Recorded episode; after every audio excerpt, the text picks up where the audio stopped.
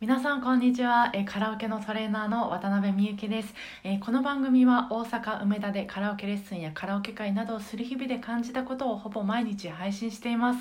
えっと来週9月最初の、渡辺とカラオケに行く日、通称わたからがあるんです。そしてえ、そこであのキングヌーさんの「白日」という曲を、ハモってほしいとリクエストをいただきました。でそもそもこの呼び名合ってますかね、まあ、曲名もアーティスト名も分からなくてリクエストもらってから調べたんですけどちょっと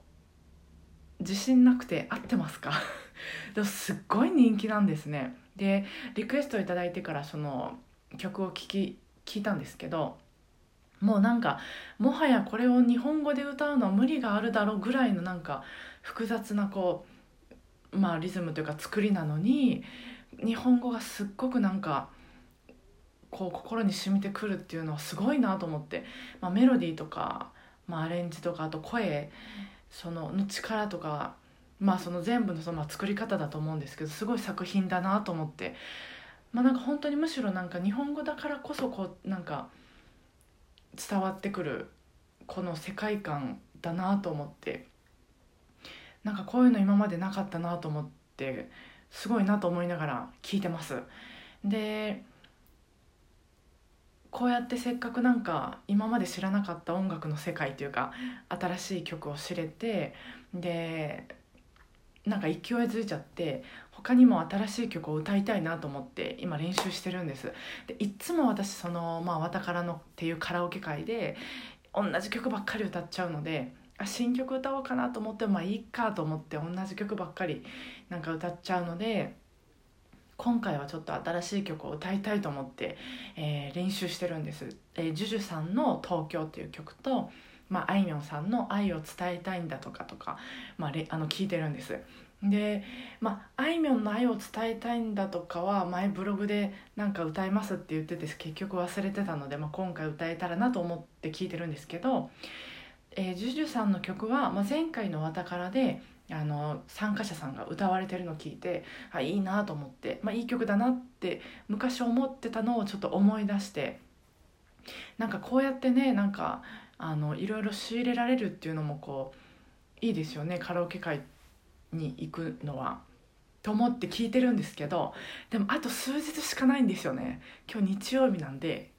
月火水と3日間。もうとりあえず聞き込んでるんですけど新しい曲を覚える時ってなんか皆さんどうしてますか？なんかこういう聞き方が覚えやすいみたいなのありますか？私はもう歌詞を見ずにもうひたすら聞いて頭の中で、まあ、その聞きながら歌手本人と一緒にこう歌ってる感じなんです。なんか目と耳同時に使うと私やっぱり覚えにくくてもう耳だけひたすら使って、えーと、聞き込んでるんですでそうなるともちろん歌詞も何て言ってるかわからない箇所もあるんですけど、まあ、聞こえたままもう覚えていくっていうかそっちの方がねなんかやりやすいんですよね。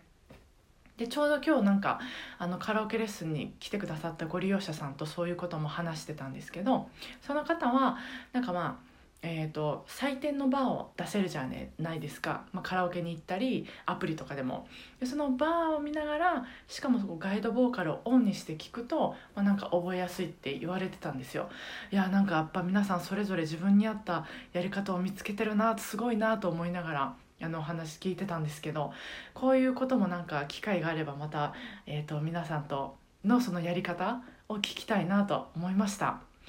まあ明日は私カラオケレッスンお休みなんですけど人から言って練習してきます ということで、えー、まあ、このラジオ終わってからもまた聞き込みます、えー、皆さんじゃあ来週からもご機嫌なカラオケライフが過ごせますように今日もお疲れ様でした。